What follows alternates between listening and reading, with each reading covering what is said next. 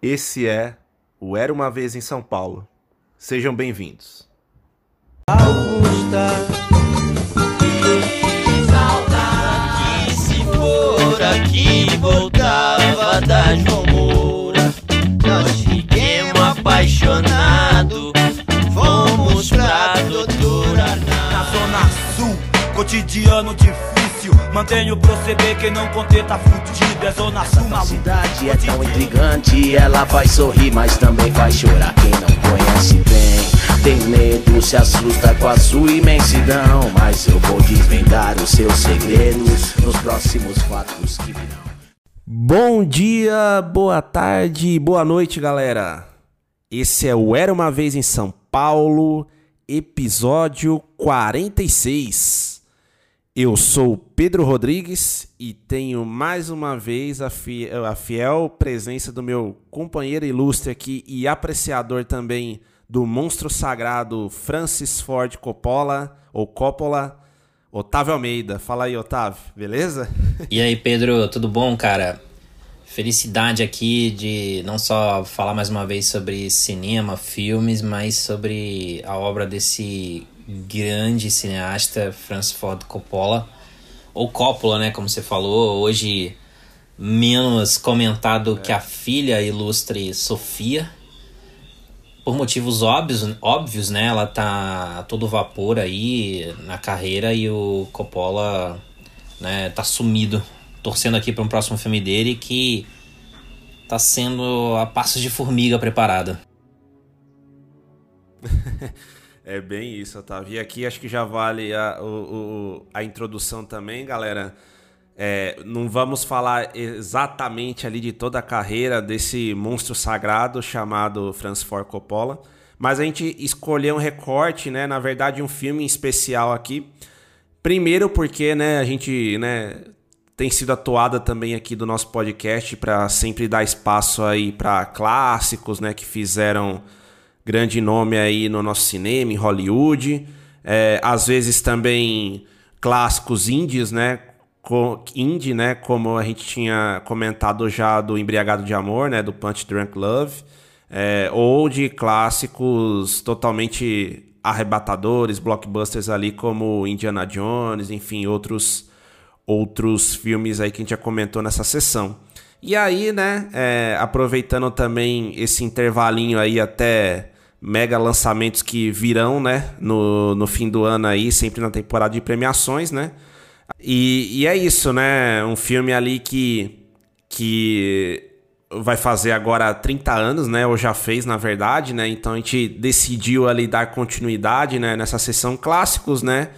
E falar aqui dessa desse clássico absoluto aí do, do terror, né? Do horror ali, que tá fazendo 30 anos, Drácula de Bram Stoker, né? Acho que aqui é um, um filme que com certeza marcou geração ali, né? Nos anos 90.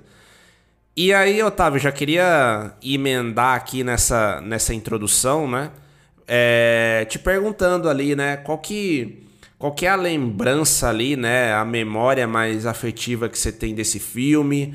É, você classifica ele como um dos grandes filmes quando você lembra. é, acho que assim, filmes adaptados ali do Drácula com certeza é reconhecidamente o melhor deles, né? Até quando a gente traz ali, é, vamos dizer assim, ramificações, né? O Nosferato lá atrás, enfim, outras versões de Drácula aí. Acho que esse com certeza do Coppola é o mais reconhecido, mas queria, queria saber qual que é a memória afetiva, Otávio, antes de a gente entrar no filme em si, é, que você tem aí desse clássico de 92. Cara, pra mim. É, eu, eu, eu. Assim, eu ainda não tinha visto outras versões de Drácula na época. Né? O filme do Murnau, que é o Nosferatu. Drácula com Bela Lugosi. Drácula, Christopher Lee. Então, sabe essa questão de geração que pra muita gente hoje, até até mais nova que você, que é mais novo que eu, o Daniel Craig é o James Bond, né? Então, daqui a um tempo, né, tá vindo aí o último filme com Harrison Ford do Indiana Jones, daqui a um tempo vai ter um Indiana Jones que é outro ator para uma geração, quando para mim, para sua é o Harrison Ford. Para mim, o impacto foi tão grande que para mim o Drácula é Gary Oldman, tá? E eu fiquei encantado pelo filme quando eu assisti pela primeira vez. Eu já estava fascinado pelo cinema do Coppola e na época até né, já tinha visto os três Poderosos Chefão, o terceiro Poderoso Chefão foi de 90 e Drácula de Bram Stoker saiu dois anos depois, em 92. Ah, e eu tenho um ponto aqui que eu nunca tinha pensado e eu pensei um pouco antes do nosso papo aqui. Aí vê se você concorda, né? Imagine esse filme dirigido pelo Tim Burton ou pelo Guillermo del Toro. É, você sabe mais ou menos a visão desses caras e, e que eles, sabe, eles iam conseguir Sim. adaptar a história do Bram Stoker e seria o Drácula deles, né? Talvez na época o Drácula do Burton fosse o Johnny Depp, né? Mas o... é interessante, né? Como tem um filme dessa magnitude, com esse visual, um Drácula. Uh, um terror que o Coppola deixou romântico, enfim. Mas na visão do Del Toro, do Tim Burton, e você pegar um diretor que não necessariamente está habituado a fazer esse tipo de filme, o que é muito válido, né? Imagina. Exato. Né, a Kubrick não fazia filmes de terror e fez o Iluminado. Uh, é, é, é, Spielberg fez agora um finalmente um musical que ele sempre quis fazer, que é o West Side Story. E eu, eu acho interessante porque, ah, você pega um musical, se você colocasse o Baz Luhrmann, uh, o Damien Chazelle, que já fez La La Land, mas não, é o Spielberg fazendo. E um Drácula, né? Uma superprodução do Drácula. Acho que hoje pensariam num Guilherme Del Toro, por exemplo. Podia ser outro diretor, mas ele seria um nome a ser avaliado. Mas é o Coppola. Talvez um Robert Hoje Eggers, um Robert né? Eggers, sim, não? sim. Uh, e eu acho isso interessante porque mesmo na época, foi curioso Coppola fazer esse tipo de filme, porque com o que ele já tinha no currículo, era até um projeto arriscado para ele, e eu acho que ele fez de forma maravilhosa. Uh, e, e, lançando, né? Lançando mesmo é, Gary Oldman é, num papel de destaque numa produção que levou o público ao cinema é, e ali descobriram o talento dele. E o curioso é que eu li muita coisa assim, é, pós-Drácula, que falavam que é um tipo de papel e, do, e, e, de acordo com a visão do Coppola, um filme romântico que não necessariamente o Gary Oldman é o galã, né? Ele, ele, ele mas é isso que é o Drácula. Sim. Ele o filme ele fala sobre amor verdadeiro e tal, mas ele é o Drácula, ele tem o poder de é, controlar quem ele quiser e não necessariamente precisa ser bonito, né? E não que eu tô dizendo aqui que o Gary Oldman é horroroso, mas, mas não é o padrão, não é o padrão de Hollywood, sabe? É, você vê uh, Sim. Dois anos depois, 94, se eu não me engano, entrevista com o vampiro do Neil Jordan. Aliás, Neil Jordan seria um diretor na época para dirigir, né? Drácula de Bram Stoker. Ele fez entrevista uhum. com o vampiro e só você tem nada mais nada menos ali que Tom Cruise e Brad Pitt, entendeu? Tipo de perfil de ator para fazer esse papel. Sim. Mas não, ele foi lá, bateu o pé e escolheu um cara como Gary Oldman. Não, é incrível, né, Otávio, você pegar essas nuances do filme, né? Que na época, como você falou, né, já chamou muita atenção, mas que agora, né, depois de 30 anos ali, é, ficam mais curiosas ainda, né? Assim, é, é, é, bem, é bem proveitoso ali pegar todos esses pontos. E eu acho que também, cara, assim, é, você né, trouxe aqui toda a sua memória afetiva. E eu acho que tem um contraponto aqui interessante, porque, obviamente, né, é um filme que marcou geração ali, e foi justamente no ano que eu nasci, ali em 92. E, e, e assim, ao longo de toda a década ali, né? É, obviamente eu tive flashbacks ali e tal, mas eu era muito muito pequeno ali para ver o filme. Mas depois eu nunca parei para assistir, né? Enfim, por, várias, por vários motivos ali, mas sempre com muita vontade ali de, de ver esse filme. E agora, pra gente gravar esse episódio, eu tive a oportunidade. E, cara, que. Que sensação legal, cara, quando, quando eu pude ver finalmente, sabe, esse filme, porque acho que na minha cabeça ali, né, óbvio, né, que eu já sabia do sucesso do filme e, e, e, do, e do selo Coppola, mas é muito legal, né, ver um diretor ali que que fez tanta coisa histórica, né? Filme de máfia, um filme Pô, de guerra definitivo com Apocalipse Sinal. É, e, e, tantas outras coisas ali, né, cara, que, que, que, que, marcaram época, né? A conversação, né, que ele foi... O, o, ele, ele foi produtor e ele foi diretor, né, também do filme, né? A conversação, certo? né exato. E, e, e, e assim, é, é, é uma coisa que, que impressiona mesmo, né? Como. E, e, eu acho também, né, Otávio, que logo depois ali do Poderoso Chefão, que eu acho que na época o 3, né, obviamente, ali em 90 levou muita pedrada, aquela questão da, do fechamento ali com todos os asteriscos, né? E ele fazer um filme ali logo depois, né, de um gênero totalmente não familiar a ele né? É, eu acho que foi um desafio e tanto, né? Como você comentou. E, e como ele se saiu bem, né? Até porque, assim, o, o, romance ali de Bram Stoker, né? Do Drácula, cara, é de 1897, né? A gente já tinha tido outros filmes ali que tinham sido lançados, né? É, é, é, mais nas antigas ali em homenagem ao, ao Drácula, né? Que, que a gente já comentou aqui. E aí você pegar depois de tanto tempo ali, né, e, e, e, reviver essa obra dessa maneira que o Coppola trouxe, assim, é, é incrível, né? E, e uma coisa que, que eu já falo ali, Otávio, também, que, que, uma das coisas que mais me impressionou, né, antes de a gente entrar ali no, no, nos detalhes do, do filme e tudo mais, cara, é, não sei se você concorda comigo aqui, mas a abertura desse filme, até quando, quando entra lá o crédito principal ali, né? Com o nome Drácula de Bram Stoker, cara, é absurdo. Arrepia aquilo, né? Arrepia, né? É, é, você vê a sequência ali, né, do, do, do, do líder lá, né, o Vlad Tepes, que depois vai virar o Drácula, toda aquela questão, a questão da, da, da, da, da Elisabetta, né? E ela foi enganada, a questão da morte dela ali, como ele se transformou, né? E tudo mais, e renegou a Deus, né? Digamos assim. Cara, é, é incrível, é incrível. A trilha sonora, tudo, né? É, e aí, tipo, já impressiona, né?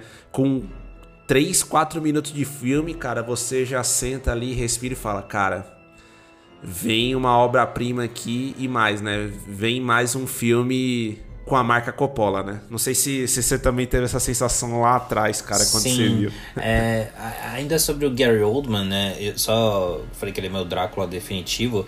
E eu, meu tio falava para mim assim: ah, mas ele fez Sid Nancy, né? Que ele é o Sid Vicious, né? Do, do Sex Pistols, que acho que é de 86. Sim.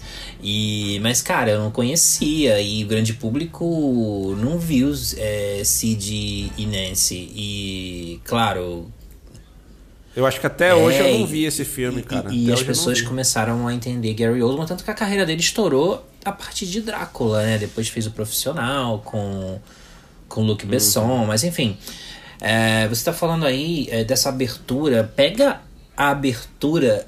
É, nenhum demérito para nenhum dos dois filmes, tá? Mas a, a, abertura de O Senhor dos Anéis, A Sociedade do Anel, quando Peter Jackson explica ali toda aquela questão do anel, uh, aquele resumo todo, e como é, o Gollum perde o anel, o Bilbo pega o anel, e é uma introdução longa, né? Narrada pela Galadriel, Sim. da Kate Blanchett. E, e você tem esse começo do Drácula, e você pega o Senhor dos Anéis com aquela, aquele absurdo de efeitos visuais, né? Aquela produção gigantesca. E o Drácula é uma introdução mais curta se comparada à do Senhor dos Anéis mas igualmente eficiente, indo direto ao ponto e acho que com menos coisa a dizer em comparação, mas uh, ele faz uso de uma junção de ilusionismo de técnicas do cinema de seus primórdios, né? Ele faz uma mistura muito bem. Aliás, Sim. desde então eu não, não consigo aqui puxar na mente um filme que fez uma mistureba assim de diversas técnicas de efeitos para homenagear o cinema em si, né? O Eu sei que o, né, o Coppola chegou a dizer que assim, na cabeça dele foi, é, foi o Winona Ryder, né? O Winona Ryder que, que levou essa ideia para ele. Ela ia fazer a personagem que acabou com a Sofia Coppola em Poderoso Chefão 3 e dois anos depois eles, volta, eles trabalharam juntos em Drácula e foi a Winona Ryder que levou essa ideia pro Coppola dizendo que tinha esse roteiro que era bem parecido com o livro e o Coppola já pensou, hum, Drácula foi escrito originalmente mais ou menos na mesma época que o cinema foi inventado. Então ele teve esse insight, né, de fazer Drácula mais ou menos do jeito que dos primórdios do cinema, do jeito como criavam ilusão, Sim. como Georges Méliès, enfim, uh, fazer mais ou menos daquela forma. E ele até tem uma história legal que que já você já nota nessa abertura que você descreveu. Uh, que o próprio roteiro original do filme, que é do James V. Hart, adaptando do Bram Stoker, o James V. Hart de, uh, um ano antes fez o roteiro de Hook, A Volta do Capitão Gancho, para o Spielberg.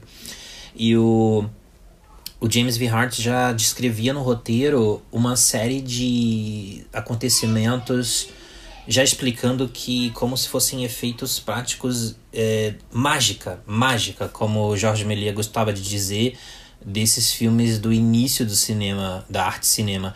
E o roteiro já especificava isso, né? Que como se fosse um ilusionismo da época do início do cinema. E o estúdio tinha seus responsáveis pelos efeitos visuais e o Coppola mandou a galera embora lá, o responsável embora e contratou o filho dele, o Roman Coppola, que era um grande entusiasta de, olha só, mágica. Então, é, tudo aquilo que você vê ao fundo acontecendo na batalha, que você contou aí do Vlad retornando no castelo, é, é tudo pensando o que, que os caras pensaram para fazer tais ilusionismos quando essa arte estava nascendo, sabe? Como eu seduzi o público com mágica. Hoje a gente fala sempre efeitos visuais, mas efeitos visuais são mágica, e, e no começo era tratado como mágica, e isso que ele usa na própria para contar a história do filme, na própria linguagem do filme. E, e ele faz essa mistura e funciona tão bem. Na época, meus olhos estranharam assim algumas coisas. Na época, imagina hoje. Estranharam, cara, por que, que ele fez isso? Mas você se acostuma e, e é proposital, é uma homenagem. E eu acho que se você gosta de cinema, você não tem como. Uh, torcer o nariz para aquilo, sabe? Podia ser um filme carregado de efeitos visuais, podia ser um Senhor dos Anéis, podia ser os efeitos de hoje em dia, mas eu, eu, eu, eu achei muito bonito e uma. Você vê a paixão do Coppola na tela, não só pelo material original, mas pelo cinema em si. E eu acho muito inocente, assim, porque o Drácula é, ele é meio que o vampiro mor o maior vampiro. E no filme trata que é como se fosse uma origem desse, dessa criatura, desse ser demoníaco, né? E ele simplesmente renuncia a Deus. É, ele se fecha pro amor, fecha o coração, é dominado pelo ódio. Como várias histórias a gente já viu no cinema, né? Desde Star Wars, como o, o Anakin Skywalker se tornando Darth Vader, o, o pacto com o diabo digamos assim, do Michael Corleone no próprio filme do Coppola, o Poderoso Chefão, a descida dele ao inferno para se tornar quem se tornou na saga. E então é isso, ele renunciou a Deus e se tornou aquilo. Simples assim, ele não foi mordido por outro vampiro. Ele renunciou a Deus. Aí fala, ah, é isso que serve pra ser um vampiro? Cara, é sim. Ele perdeu a alma dele, perdeu o coração. É, a, até o, Otávio, o, o, o, o, coronel lá, o Walter Kurtz, né, no Apocalipse Sinal, Marlon Brando também, exatamente. né? Ele vai pro obscuro ali e se isola totalmente, é né? É. Não, com certeza. E, e, sabe um ponto interessante também, cara, que você trouxe aqui? É, acho que eu já puxo esse gancho. É, você falou da Winona Ryder, né? Falou também ali da ascensão do Gary Oldman. E, cara é, é, muito legal ver esse elenco ali, né, principal, porque, cara, você tem nomes ali, né, além desses dois, o Anthony Hopkins ali fazendo um Van Helsing muito louco ali, né, o Van Helsing bem, bem extrovertido, né, espontâneo. Eu digo isso também, Otávio, porque é, eu não li, né, o livro do Bram Stoker, mas pelo que eu pesquisei e tudo mais, é, a modificação ali que o, que o Coppola fez em relação, acho que assim, em relação ao, ao roteiro do livro ali, ao enredo, é, é, é, semelhante. Mas ele toma algumas liberdades ali no sentido de deixar um filme um pouco mais romântico, né? Como a gente comentou aqui. E também, cara, ele muda um pouco o, a personalidade ali de alguns de alguns personagens, né? Por exemplo, o, o Abraham lá, o Van Helsing, né? Que, que é o personagem do, do Hopkins, né? Do Anthony Hopkins. Por quê? O Van Helsing era um cara muito mais, digamos, nerd é, na, no livro, né? Um cara muito mais centrado. E ele faz um Van Helsing aqui... É, do Anthony Hopkins muito mais espalhafatoso, né? Muito mais porra louca, né? Vamos colocar assim, né? E, e, cara, essa liberdade que ele tem é muito, é muito interessante que até assim, com certeza, né? Essa atuação monstruosa também, né, do, do Anthony Hopkins ali fazendo Van Helsing, deve ter influenciado depois aquele filme de 2006, 2007, né, que o do Van Helsing lá é, é de ação, né, com ah, o Hugh é Jackman, é né, que você deve lembrar também, né, de, de, desse... É, exato. Então, esse, esse Van Helsing aí, na época que o Hugh Jackman tava surfando a onda de ser Wolverine, né, logo no começo ali. E além disso, né, além desses nomes, Otávio, a gente tem o Keanu Reeves ali, né, fazendo o Jonathan ali, que é, que é bem legal, né, também, né, você vê ali, tipo, pô, o Keanu Reeves ali na, na crista da onda, novo, e assim, cara, aí eu vou, talvez seja um, um, um hot take aqui, mas, cara, eu acho a atuação dele ali bem bem morninha, cara, para não para ser eufemista é o, aqui, Keanu, tá? O que, mas só, o mas só um Reeves, detalhe. nunca foi é, assim rotulado como um grande ator, mas todo mundo gosta dele. Sim. E, e ele tinha feito. Ele cabe Sim, bem nos ele papéis. Tinha feito né? um ano antes o Caçadores de Emoção com Patrick Swayze, que é da Catherine Bigelow. É. E ali, se você assistir hoje Verdade. Caçadores de Emoção, e acredito que na época também ele tenha sido criticado, a atuação dele, se a gente analisar friamente, é sofrível também em Caçadores de Emoção, mas eu gosto e adoro que ele termina você viu Caçadores de Emoção não? Sim. Sim, eu sim. gosto mas, que puta, ele termina atrás, as falas finais dele lá, que viram meme, é, dizendo que o Patrick Swayze não vai voltar quando vai pegar aquela onda gigante. Sim, sim. É, eu sei que. E é curioso que o, o Poderoso Chefão Parte 3, que de 90 teve a atuação tão criticada da Sofia Coppola e dois anos depois, com Drácula de Bram Stoker, o mesmo diretor passando por críticas aí com a atuação do Keanu Reeves. Sim, ela foi muito criticada a atuação do Keanu Sim. em Drácula, né? A gente vê isso na tela, mas, cara, é... Eu não sei, acho que o filme é um encanto tão grande, né? E, e, e, e a gente. Acaba entrando no folclore do filme tem, também, isso aí. Não tem é, grandes, assim. Uh no começo do filme, claro, é, mas ele. Eu acho que o filme pertence mais a Winona Ryder, ao Gary Oldman, ao próprio Anthony Hopkins. É, tem uma atriz que eu achei que ia estourar na época, que ela tem uma participação rápida, mas intensa, que é a Sadie Frost, que faz a Lucy, que é amiga da. da, uhum. da Mina, né? Da Winona Ryder. É verdade. Mas era uma época também em que, sabe? Você tem a Mônica Bellucci Sim, também, né? Como uma das, e, das é, noivas exatamente, lá do... é verdade. É. E a Sadie Frost foi muito... Uh, falaram muito dela na época pelo papel dela em Drácula, mas por motivos assim, a gente estava numa época também em que o cinema tinha muito assim símbolos sexuais e sexo, sim, sim. né? O perfil de homem assim que as mulheres gostam, as mulheres que que, que os homens gostam. Viril, né? E a e a Sadie Frost foi muito citada na época, mas e, e tem esse assunto, e tem esse é, tem o sexo, né, presente em Drácula assim de uma forma que Exato. eu acho que uma produção desse tamanho não habituou nem mesmo naquela época o, o, grande público, né? Porque o filme chegou assim com status de superprodução com um filme adorado, mas que acabou até por, por não ter muito. É, não se não fechar os olhos né para sexo enfim é, e, e, e, não ter vergonha disso como, como deve ser e, e acho que afastou também algumas pessoas mais digamos famílias de bem, sabe? É... Puritanas. Mas é isso, é, é um Drácula sim, safadinho, sim. né, cara? E eu acho, acho legal e acho que combina. Sim. É uma história de amor. É, também é o sexo é, mostrando que ele pode ter quem ele quiser, enfim.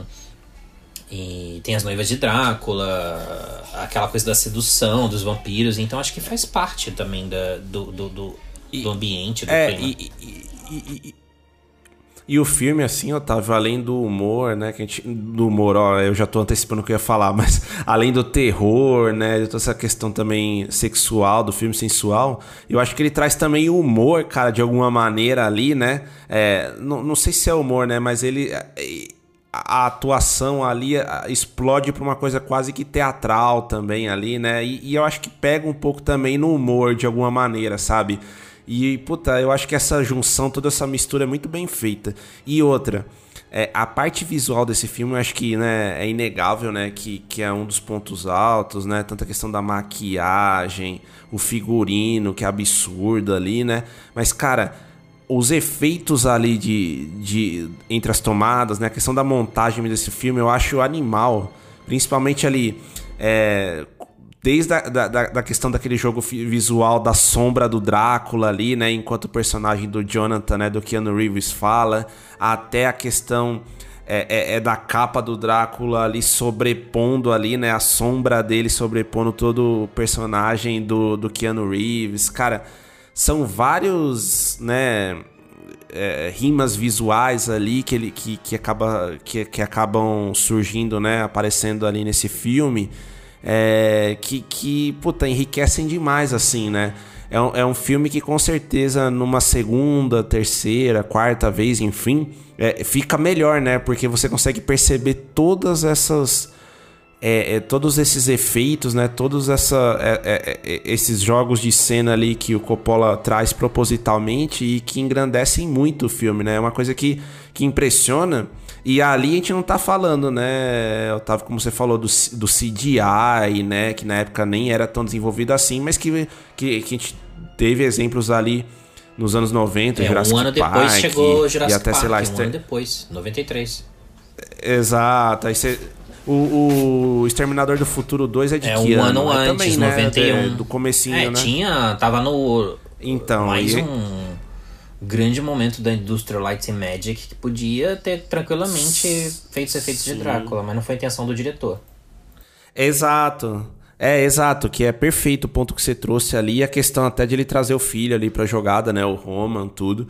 É, então, cara, é incrível, né, porque é, é, propositalmente você tem várias questões mesmo manuáticas ali, manuais no filme, artesanais, mas que enriquecem de uma maneira gigantesca, porque assim, esses efeitos que eu falei, né, do, do jogo de sombra, de coisas desse tipo, são coisas que você poderia fazer naquela época, pode fazer hoje, ou poderia fazer desde os primórdios do cinema, né? Que é um ponto um pouco que você trouxe da criação mesmo do cinema com os Lumière lá, Jorge Méliès, é, então por aí você... vai. É, é uhum. incrível, né, cara, como ele como ele consegue trazer isso forte, Sim, né? Sim, e, e, e, eu acho que tem a ver com, com com os primeiros anos do cinema, até quando você falou aqui sobre o tipo de atuação, é tudo muito teatral, tudo muito encenado e até aquela perseguição no final que eles estão a cavalo assim atrás da o Drácula tá no, tá no caixão voltando pro, pro, pro castelo. Isso, é. E, é. Ele, ele tá voltando pro castelo. É, né? toda aquela sequência de perseguição, por exemplo, foi feita. Foi encenação assim em estúdio, sabe? Tudo cenário montado. É, palco, teatral, é, tudo muito prático. É, até porque o Coppola até brinca com isso, porque quando ele fez Apocalipse Now e ele filmou em locações mesmo. É, e o quanto é, é, as filmagens de Apocalipse Now foram é, intensas e bem. Né, bom, a, a, gente sabe que, que estourou orçamento e ele faz isso, fez isso com outros filmes, que é o, o Fundo do Coração com Robert Duval, que também levou. Né, acho que. Agora eu não lembro isso. a produtora que levou. que faliu com o filme acho que é o Fundo do Coração. Acho que é a própria American Zoetrope do, do Coppola. Enfim, mas os estúdios tinham medo, segundo o próprio Coppola, de depois do, do Fundo do Coração e Apocalipse Now entregarem um bom orçamento para ele e confiar nele filmagens em locações reais. Então, até essa ideia aí de efeitos visuais homenageando o cinema de diferentes eras levou a própria produção uh, dia após dia de Drácula de Bram Stoker fazendo com cenários como se fosse algo muito teatral e você vê esse resultado na tela é, e funciona super bem e, e, e, acho que se a gente vendo o filme hoje em 2022 e quem assiste pela primeira vez em 2022 e sabendo desse histórico todo por trás do filme eu acho que mesmo assim você admira o filme pelo que ele é, pelo, como ele foi erguido. Eu acho que é um filme que sobrevive ao tempo, porque se eles, se algumas pessoas estranharam na época devido a essa decisão criativa do Coppola, elas também vão estranhar hoje, a não ser que você saiba dessas intenções do cineasta. Então acho que ele também pode ser visto sem ressalvas também em 2022. Então eu digo que eu, ele certeza. já nasceu entre aspas velho mas com essa intenção. Então acho que ele sobrevive em 2022 também. E é um caso raro. Não, com certeza. É um filme, sem sombra de dúvidas, né, Otávio? Atemporal ali, cara. Atemporal. E, e é legal porque constatar isso também, porque quando eu quando eu fui assistir agora, né, é, essa primeira vez mesmo completa, eu tinha algumas dúvidas, né, nesse sentido de tipo, pô, como é que é o filme ali e tudo, né? É, obviamente, né, como eu já falei aqui, já tinha ouvido falar muito fortemente, tinha algumas cenas na cabeça ali de relance, mas, cara, realmente é um filme totalmente atemporal, que a gente pode ver daqui a outros 30 anos aqui, né, completando 60 anos desse filme, e com certeza os Pedros e Otávios ali da época também vão falar a mesma coisa que a gente aqui. é...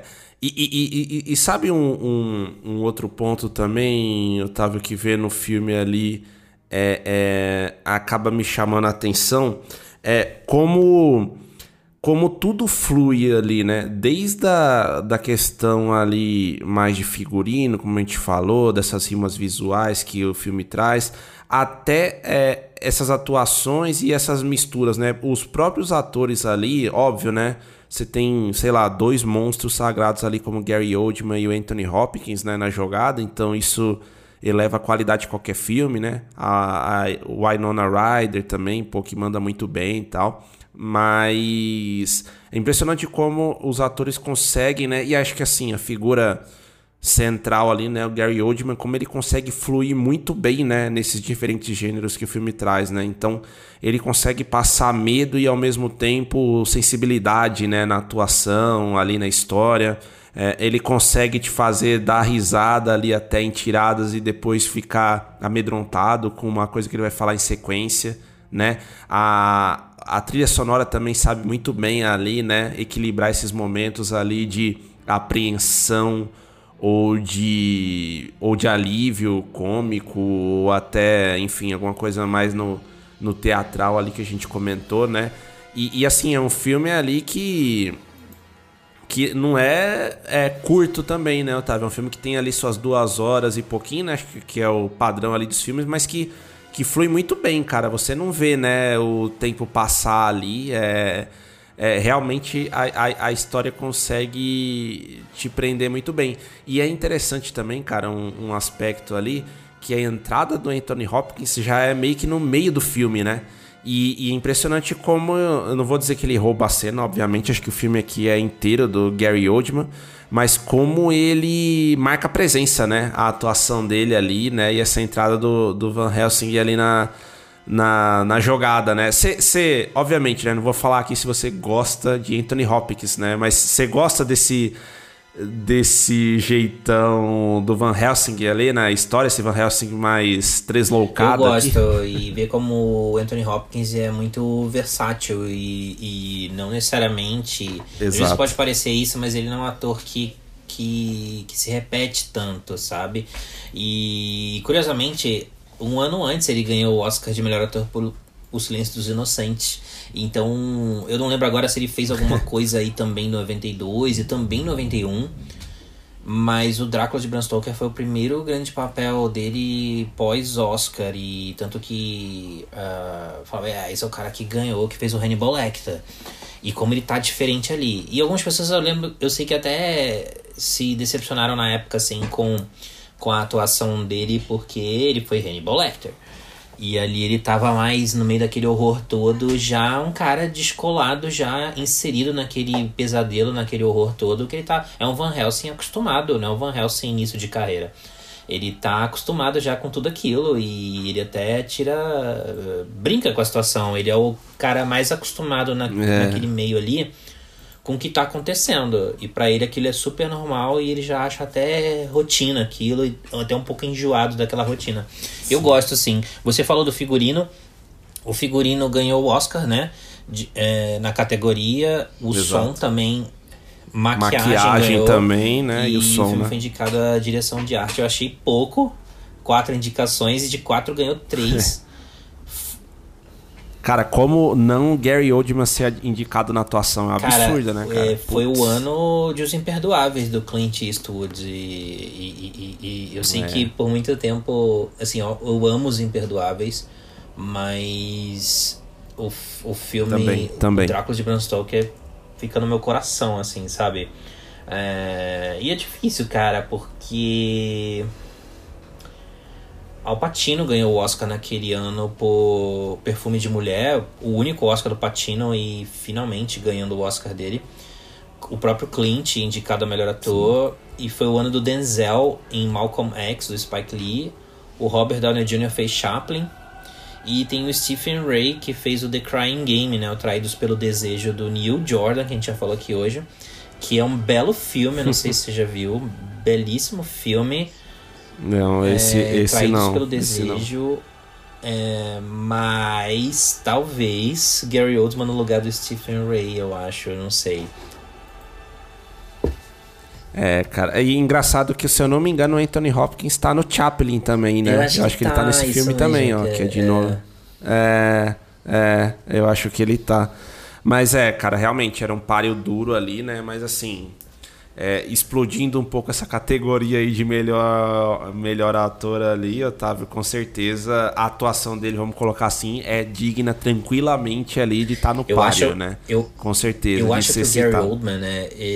Eu não lembro agora se eu já falei aqui, mas eu tenho um problema com ele pós-Drácula que eu acho que às vezes ele vai muito over the top, sabe? Muito exagerado. É, o próprio Tipo o quinto, quinto elemento. elemento. profissional, que ele começa a surtar, cara. É. é... E acho que falta. Talvez gostem, né? Mas, pô, se eu fosse o diretor, eu falava. Primeiro, bom, não sei. Controlá-lo, sabe? Quando, até quando eu vi Mank do David Fincher, eu achei que iria surtar no papel, mas o, ele até que tá bem contido pro tipo de atuação que ele entrega. Sim. Mas. Ah, próprio. É, mas ele é muito bom, né? Porque você vê que ele faz o comissário Gordon da trilogia do Batman do Christopher Nolan e o, e o Gordon dele fala baixinho, é contido, é um cara calmo é... para a posição que ele vive ali em Gotham. E Drácula, sim, Drácula, ele tava meio que, entre aspas, surgindo. Ele tem seus surtos, mas é diferente, né, cara? Ele ele é velho, ele é novo, ele é um morcegão, ele é um lobisomem. E eu não sei, eu, eu não acho que é uma atuação nível profissional ou quinto elemento em, em termos de surtar. Então eu prefiro esse Gary Oldman. Não, com certeza. Engraçado, Otávio, também você falando aqui do Gary Oldman, eu me lembrei, cara. Eu acho que eu, eu, molequinho ali, cara, nos anos 90, eu tinha muito medo também, cara, do Drácula dele, porque a maquiagem é amedrontadora é. pra uma criança, né, uhum. cara, ver aquele Drácula, né? Realmente parece. É, é, um demônio travestido de Hebe Camargo aqui, sabe? De cara, alguma sabe maneira. uma cena que eu acho incrível, isso tá falando. Como próprio quando ele é um morcegão lá que ele vai. Eles chegam assim para matar o Drácula, o Van Helsing, né, inclusive. E aí ele tá. Uhum. Ele aparece lá de morcego do teto, aí ele vai recuando, recuando e, e vai ah, pro escuro sim, dentro lembro, de um armário lembro. assim. E, e, e vira é, os ele é tomado pelas né? sombras e fica só aquele olho, a luz brilhando do olho assim, ao, tomado pelas sombras, e aí eles o Van Helsing pede para iluminar e iluminam assim onde ele se escondeu. Aí quando a luz toma conta da escuridão lá, ele vira o corpo dele vira uma um monte de ratos que se desfazem, né? É, é impressionante aquela cena. E tudo Sim. muito prático nos efeitos, é mágica, né? É, é, é isso, foi concebida assim. E hoje talvez é a, é, até aquele diálogo, né, Otávio, ali do, do Gary Oldman, não sei, acho que você vai lembrar daquela cena dele lá, né, do Drácula com o Jonathan, né, é, em que ele tá, o Jonathan tá fazendo a barba, né, e o Drácula entra lá, cara, aquele, aquilo lá é totalmente psicopatia, Sim. né, do Drácula ali, cara, é impressionante ali, né, é um momento de tensão ali misturado com é, tensão com comédia, com. É, é aquilo que a gente falou, né? Com, com, esse aspecto teatral, né? E a música sobe ali e você fica naquela. Naquele clima de tensão também que é. Que, que, que é incrível, né? E, cara, até em, a, emendando esse ponto. É, eu, eu sei que, pô, você é fã de carteirinha do filme aqui, né? Já viu várias vezes.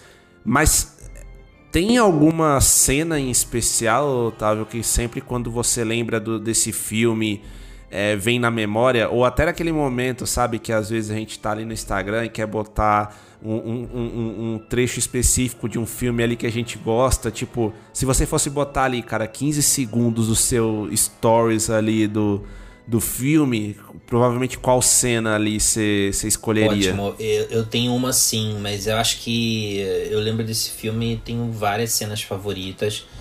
O final, essa parte dele se escondendo como morcego e virando os ratos, esse, esse começo dele velho com o Keanu, com esse jogo de sombras, de ilusionismo, né, que a gente já falou muito aqui hoje. É, ele tá é. num canto, aparece em outro mas eu gosto muito da cena em que a Lucy já é uma noiva lá morta, né? E eles vão matá-la. Ah, eu sei qual e, que é. E ela não tá no, no caixão dela, porque ela saiu para pegar um bebê para levar de volta pro caixão, muito macabro, para comer o bebê, cara. E, e, e ela tá voltando lá e os caras enfrentam ela e ela. Uh, o Van Helsing, né, mostra... Não, um deles mostra a cruz lá. Sim. E ela volta pro caixão. E aí quando parece que ela já deitou lá, eles vão fincar a estaca, ela, já, ela levanta do nada lá a cabeça, assim, vomitando sangue neles, cara. Aquilo eu acho incrível. E no final... E toda que Estilo é, exorcista, né? né? De além de bater a estaca no peito, ainda tem que cortar a cabeça, né? No Drácula você tem que cortar a cabeça, que você libera a alma que tá amaldiçoada. E então tem essa, tanto que eu acho toda a composição daquela cena, o figurino escolhido para ela, é tudo muito impactante com o que tá escuro em volta em contraste com o branco do, do da roupa dela. Eu acho que é minha cena favorita. E, e, e, essa coisa de cortar a cabeça, né? Até no final, talvez a gente ainda vá falar sobre isso, né? Que é muito. Ah, morreu Drácula, né?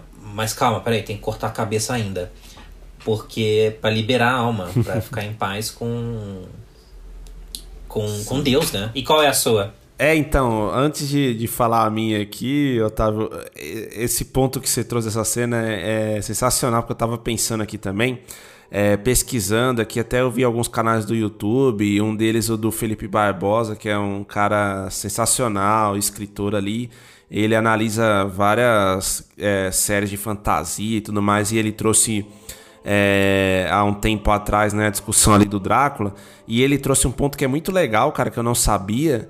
É, essa cena parece que foi a cena mais difícil de ser feita no filme, porque a criança lá que acompanha a Lucy, né, como você falou, ela basicamente é uma criança. Então, assim, eles não conseguiam muito combinar com ela ali, e assim, tadinha ali, ela tava morrendo de medo da Lucy, da maquiagem dela, que realmente é totalmente assustadora, né? então, assim, eles tiveram que gravar diversas vezes, né? Várias tomadas ali da mesma cena, e eu acho que a criança, enfim, né, deve ter dado muito trabalho ali. E, e é totalmente plausível, né, cara? Porque realmente é uma cena que assusta, né? Mas. Sim, cara. Mas voltando ali, cara, cara, acho que é, eu que vi ali pela primeira vez, né, eu vou estar tá tomado ali por aquele sentimento de, né, assim, gostei muito do filme também, né, então é difícil ali, né, talvez numa segunda, terceira vez eu possa trazer mais ali, é, vamos dizer assim, destacado. Mas para não fugir aqui também, é, com certeza, cara, pelo menos nesse primeiro momento, a minha cena preferida acaba sendo aquela sequência ali do início, cara. É incrível. Principalmente é, aquela parte da. da de quando ele é tomado mesmo pelo ódio total, em que ele finca lá a espada na cruz. E, e, aí cai, né, o sangue e ele bebe, cara, aquilo. É, é, é, é absurdo, né, cara? É uma coisa que é uma coisa que você fala, cara, que negócio. Assim, é, é, é, arrepia, né? Arrepia, não tem, não tem outra palavra ali, né? Tipo, a, cara, se o filme terminasse ali para mim, eu já. eu já. Eu já sairia impactado ali da sessão, sabe? Ah, um dos mom momentos favoritos também. É o que eu disse. É, eu tenho uma coleção de cenas aqui, mas eu acho que se eu fizesse um post sobre o filme, eu gosto do frame da Lucy reagindo à cruz preta na frente dela, ela gritando, sabe? Quando vê a cruz. Esse Sim. momento aí que eu falei. É, não sei, acho que marcou visualmente a cena, enfim, não sei. E sabe um outro ponto também, Otávio, assim, é, até pra, pra gente já ir, mas, mas que eu acho que vale a pena trazer aqui. O filme é tão bom, cara, que até aqueles caras mais caricatos ali, né?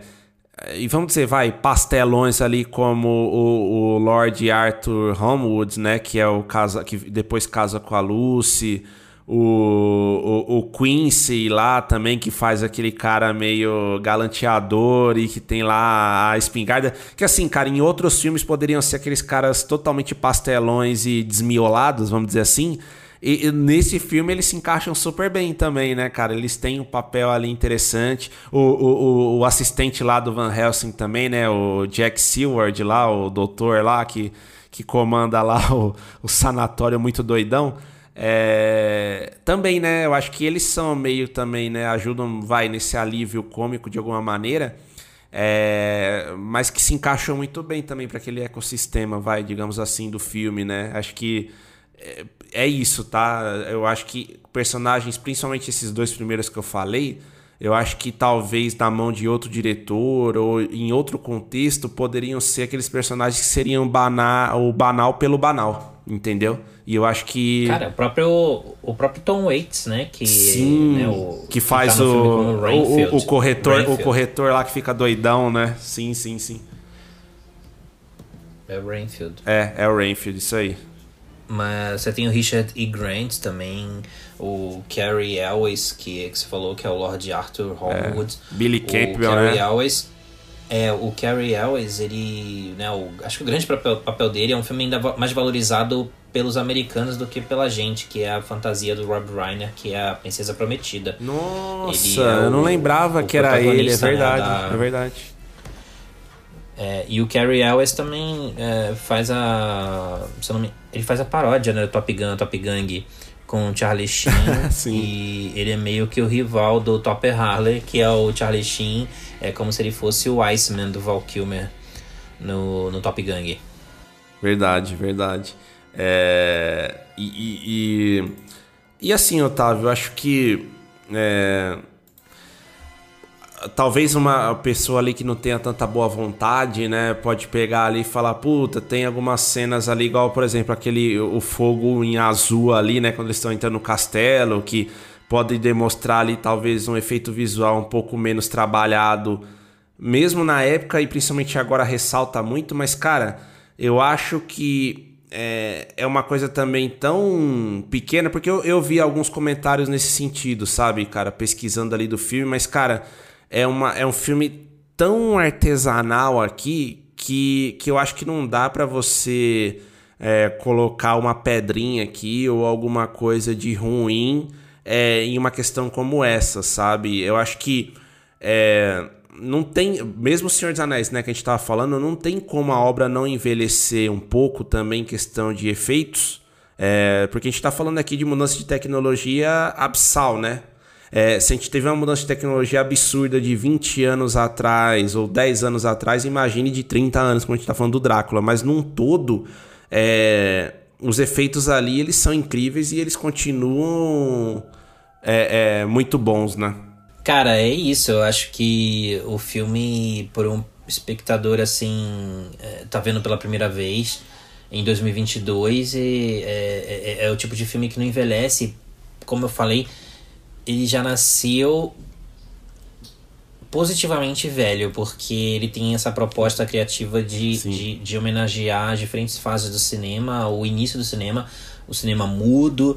É, até tem cenas, né, que no filme. que o filme realmente homenageia o cinema mudo. Né? Tem, tem cenas sobre isso, mas tecnicamente ele abraça essa, esse ilusionismo. Então, é, é um filme que se já algumas pessoas estranharam que ele tinha essa proposta em 92, você uma pessoa que nunca viu pode estranhar em 2022, mas sabendo dessa decisão criativa do Coppola, é, você certamente pode assistir Drácula. É um filme que foi feito dessa forma. Então, essa é a proposta. Então, não, ele não envelheceu em 2022. Isso é um caso muito raro. E como você está falando aí, diferente de Drácula, mas filmes que deram um grande salto tecnológico, né? É, em termos de ilusionismo, de efeitos visuais, cada um em sua época, eu acho que eles sobrevivem hoje. Esse ano, por exemplo, está falando de Senhor dos Anéis. É, eu comecei o ano vendo o Senhor dos Anéis A Sociedade do Anel de novo. A gente já fez aqui episódios sobre os 20 anos da Sociedade do Anel. Uh, eu não acho que o filme envelheceu e, e, e casos assim são, são, são bem raros. Até, até porque depois que você vê o Hobbit, é aí que você vê que o filme não envelheceu mesmo. Exato, cara, porque eu acho que ali o Peter Jackson ah, foi outro tipo de, de filmagem, né? Como a gente conversou aqui na época com do certeza, episódio. Com certeza. Mas é, O Senhor dos Anéis foi perto de Hobbit foi feito muito mais na raça, assim, né? E com mais tempo para ser concebido. Então Peter Jackson nem teve esse tempo todo com o Hobbit e ele abraça mais aqueles efeitos mais fakes, né? É que é só você comparar uma trilogia com a outra que você vê o quanto o Senhor dos Anéis é mais orgânico, né? Mais você sente o cheiro da Terra-média ali, né? E, e, o Hobbit você, parece mais artificial perto de O Senhor dos Anéis. E, e, e Otávio, até pra gente ir caminhando ali pra nossa conclusão aqui, eu queria te fazer uma pergunta antes, na verdade duas, né? Mas começando aqui por essa, a gente já falou até um pouco no começo ali do episódio, eu acho que eu já sei até mais ou menos sua resposta.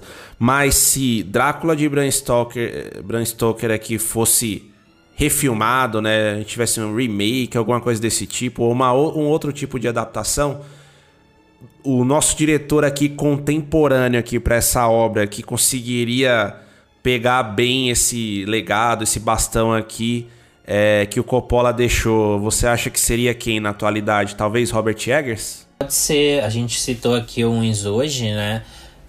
Mas eu acho que seria interessante pegar. É, acho que seria mais garantia de, de fazer juiz ao filme do Coppola. Um, um diretor como Robert Eggers, mas.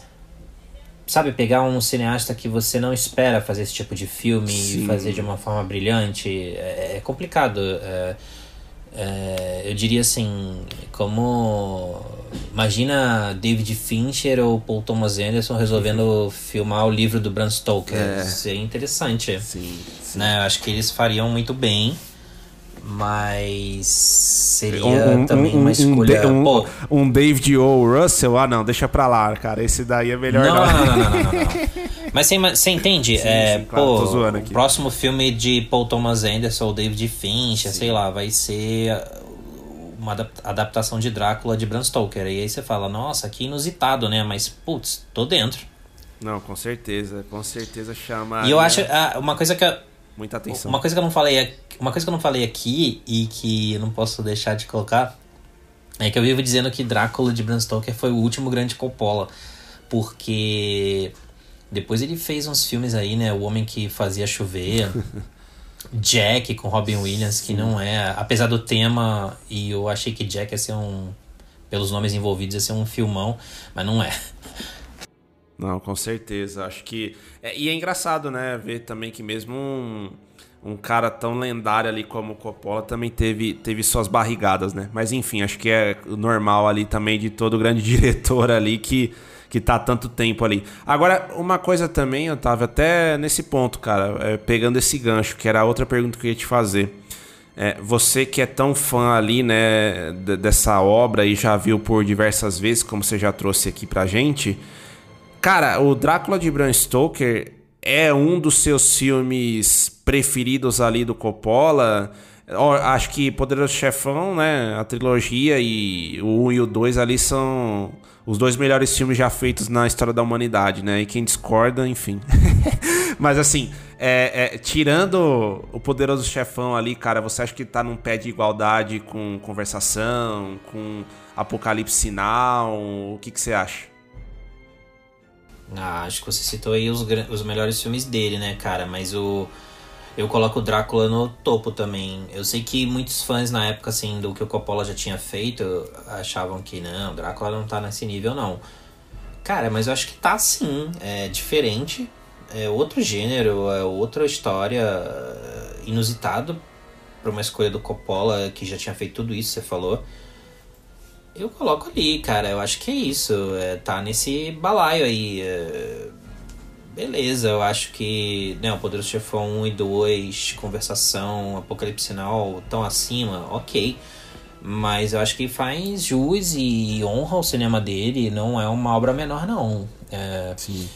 é, talvez, sei lá, sabe, falar da Santíssima Trindade do Scorsese, Taxi Driver, Toro Indomável, Os Bons Companheiros e dizer que o, o Lobo de Wall Street tá muito abaixo. Eu não acho que tá, cara. Verdade. É, são, são, é um filme igualmente sensacional.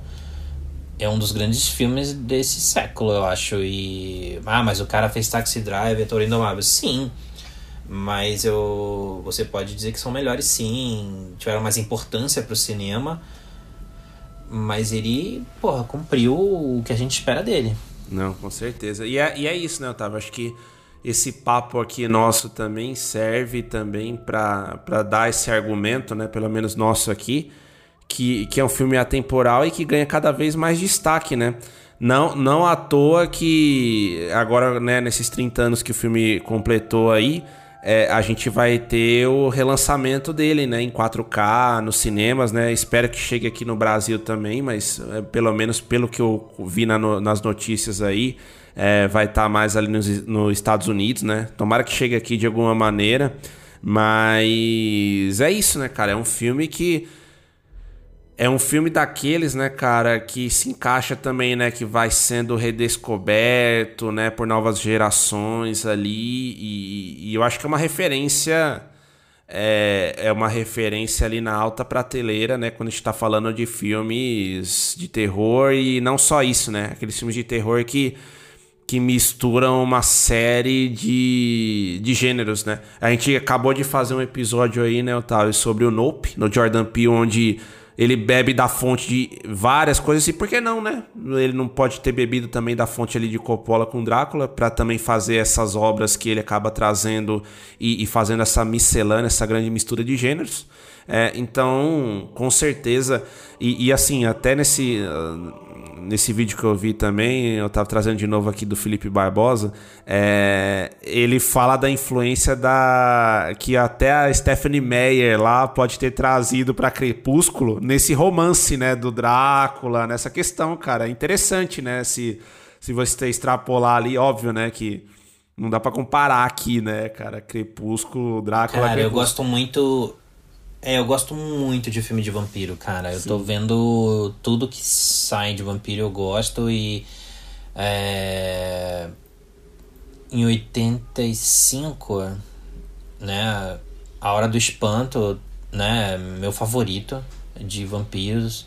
É, e Drácula também então, assim, são dois filmes bem diferentes. É. Bem diferentes um do outro. Então, são meus dois favoritos de vampiro. É, cada um à sua maneira. Igualmente excelentes, mas da Stephanie Meyer lá não dá, né? né? Os, os filmes que saíram da obra dela, do Crepúsculo, cara, só é. serviu para revelar o Robert Pattinson e a. Kristen Stewart, né? Ela mesma. É. é. Porque não dá, cara. Desculpa, e, eu vi. E pra, eu, e pra, eu, e pra sair purpurina ah. lá, né? Quando eles são expostos ao sol. Não dá, lá. mano. Desculpa aí. Eu sei que tem gente que gosta, mas eu acho que nem tanto assim, né? Não é tão falado hoje, não. Mas o, o, o, o, o filme, você vê que. Hum, não dá, não dá para lembrar. E assim, eu, eu fui ver. Tava pra estrear Lua Nova no cinema e eu não tinha visto Crepúsculo, que era o primeiro. E eu fui ver em casa Crepúsculo para poder assistir Lua Nova sem estar tá muito perdido. Aí beleza, Crepúsculo sobrevivi, ok, pô, é, é beleza, entendo porque reclamam, mas não é a, a, a, a oitava porcaria do mundo, né, da, da, da humanidade. Mas eu assisti Lua Nova, cara, é um horror. É ridículo, né? A, a câmera girando Eu confesso que da, eu nem vi nenhum, cara, Bela. nenhum desses. E, e aí eu falei assim, para mim deu, quando eu saí do cinema, não vejo mais. E eu não vi os outros. Eu não vi, não sei o que acontece. Ó, então você tem que ouvir lá. Eu também não vi, cara, nenhum deles, tá? Mas tem o, o, o episódio especial lá do, dos nossos amigos do 3 é Demais. Dá pra, dá pra ouvir lá eles comentando da trilogia. E aí você já poupa a sua, a, a sua assistida lá. Cara, e o filme, e o terceiro Crepúsculo lá, que acho que é Eclipse, né? Uh, o diretor, ele tinha feito antes outro filme de vampiro que eu adoro, que é o. que é pouco comentado, eu não sei se as pessoas gostam, só eu gosto, né? que é o 30, dia, o 30 Dias de Noite, que é de 2007 e. se não me engano é baseado em quadrinho e o diretor David Slade. E eu gosto muito de 30 Dias de Noite. E aí depois ele topou fazer Eclipse, né? Eu entendo que talvez ajudasse o nome dele e tudo, mas não sei, também não, não posso estar enganado ou não estudei direito sobre a carreira dele, mas eu não lembro de outros filmes é com o nome do e, diretor David Slade. E, e, e, eu esqueci também, cara, do principal, né? Crepúsculo aqui, a, a, trilogia ali, a saga, revelou o grande ator Taylor Lautner aí, que tá cheio de papéis Nossa. aí, né? e não é uma trilogia, né, cara? Tem o. Se eu não me engano, depois do Eclipse tem Amanhecer. Eu não sei se eu esqueci algum. Eu sei que esse Amanhecer, que é o último virou dois filmes, que é Amanhecer Parte 1 e Parte 2. Ah, é? Eu achei que era uma trilogia é aqui, cara. Achei que era uma Não, trilogia. não é, cara. É uma trilogia de quatro filmes, de quatro livros. E o... Mas o... Sensacional. Mas o Amanhecer, parte 1, parte 2, e tem. Que, que nem Harry Potter é, e as Relíquias da Morte, parte 1 e parte 2, isso, por exemplo. Eu ia falar isso. O Poderoso Chefão, parte 1, parte 2. Não, mas aí é tipo não, Poderoso Chefão, parte 3, parte 1, parte 2. Ai, caramba, não, mas só dando risada mesmo, né, cara? Mas. Não, mas ó, esse, esse, esse papo nosso aí foi legal, cara. A gente a gente começou ali falando do Coppola e da, e da, e da sequência inicial do, do Drácula e terminamos falando de Stephanie Meyer e, e, e Crepúsculo. Mas é isso, né, Otávio? Acho que, que dá para trazer mesmo, né, todos esses pontos aí do, do filme e, e antes da gente ir pro para nossa prorrogação aqui, se ainda tem mais algum comentário adicional aí ou ou podemos, podemos seguir aí pro, pro, pros finalmente? Cara, eu acho que. Só pra falar que o filme termina com uma canção da Annie Lennox, do Eurythmics, uhum. que é Love Song for a Vampire. Eu gosto bastante da música. É, anos antes dela ganhar o Oscar pela canção de Into the West, né? Do Senhor dos Anéis, ah, o Retorno do ah, Rei. verdade, cara. Nossa, ótima lembrança. E, e, eu gosto da música e acho que é o tipo de música que eu lembro do filme bastante. E. Bom, é, eu não sei, eu acho que quatro indicações foi muito pouco pra, pra Drácula no Oscar, mas é o Oscar, né, cara? Então, é, é que naquela época eu ainda era um sonhador e hoje eu sei que, é, que não quer dizer coisa nenhuma. É, não, é bem isso, né, cara? Mas, mas é isso, né? há 30 anos, né, que esse filme perdura aí, né? A gente tá falando agora aqui no trigésimo aniversário aí do filme e a gente vê que realmente é, o Oscar é, foi míope, é, sempre foi míope, né? Desde lá de desde essa época, desde lá de trás, enfim, né? É, você, você, é só você ver que é, o Oscar é tão importante que diretores que nunca ganharam o Oscar a gente comenta sobre eles até hoje, né? Mesmo que eles não tenham ganho o Oscar. é, não, com certeza, com certeza. Mas é isso aí, né, Otávio? Acho que nesse papo aí de pouco mais de uma hora a gente conseguiu fazer essa bela homenagem aí para para Drácula de Bram Stoker aqui, de Francis Ford Coppola. Já foi uma ótima oportunidade também para a gente trazer, né, esse monstro sagrado aí, né, do cinema e, e, e fazer essa, essa homenagem também. E, e, vamos seguir assim, né, Otávio? Acho que a gente tem espaço aí gigante, né, para outras sessões clássico aqui, é, outras é, é, é, homenagens aqui a outras lendas, né, do, do nosso cinema aí. E, e, é isso, né, pessoal? A gente espera manter, né, sempre quando puder aí, né, intercalando com algum lançamento mais de momento, alguma coisa nesse sentido, né? Acho que agora é, conforme a gente vai avançando no ano, né, chegando mais pro fim, aí a gente vai ter vários vários filmes aí de destaque, né, de premiações, né, esquenta ali do Oscar e outras premiações aí também. E, e mas sempre quando a gente pode aqui, a gente tenta trazer também uma um espaço aí para os filmes que, que marcaram época, né? E mais uma vez, né, galera, a gente agradece muito aí é, essa esse papo aí com, com, com vocês, né? E, e, e para tra tra trazer isso daqui, né? Deixar isso daqui cada vez mais interativo, também te reforça aí que vocês continuem lá mandando comentários, sugestões, críticas ali no arroba era uma vez em SP no Instagram, no arroba era uma vez em SP ali também no Facebook, no arroba euvesp ali no, no Twitter, né? E aqui eu, Pedro Rodrigues, também nas minhas redes ali no Instagram, no PLRVDN e no, no Twitter ali no arroba PLRVDN92, né, Otávio? Fala também pra galera aí das tuas redes e do grande Hollywoodiano aí. É, eu, eu tenho um Instagram de cinema que é o arroba Hollywoodiano, também tô com arroba Hollywoodiano no Twitter. Aí me sigam lá também. E eu acho que a gente esqueceu de dar a nota do filme. Você tem uma nota pro filme? Ah, é verdade, cara. É porque assim, aqui, né, como se trata de um clássico, né, é quase que uma heresia, né? É, uma heresia. É a gente não dá uma nota digna, né, para esse filme, mas, mas você falou bem, cara. Já é tradição aqui do Era uma vez, né, a gente dá as nossas notinhas.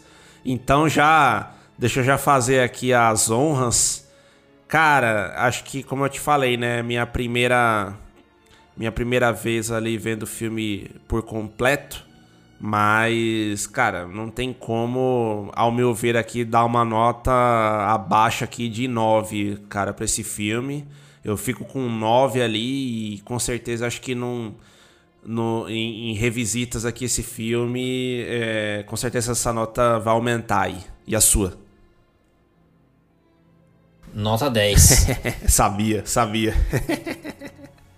Não tem o que falar, né, cara? Nota 10 e braçadeira de capitão.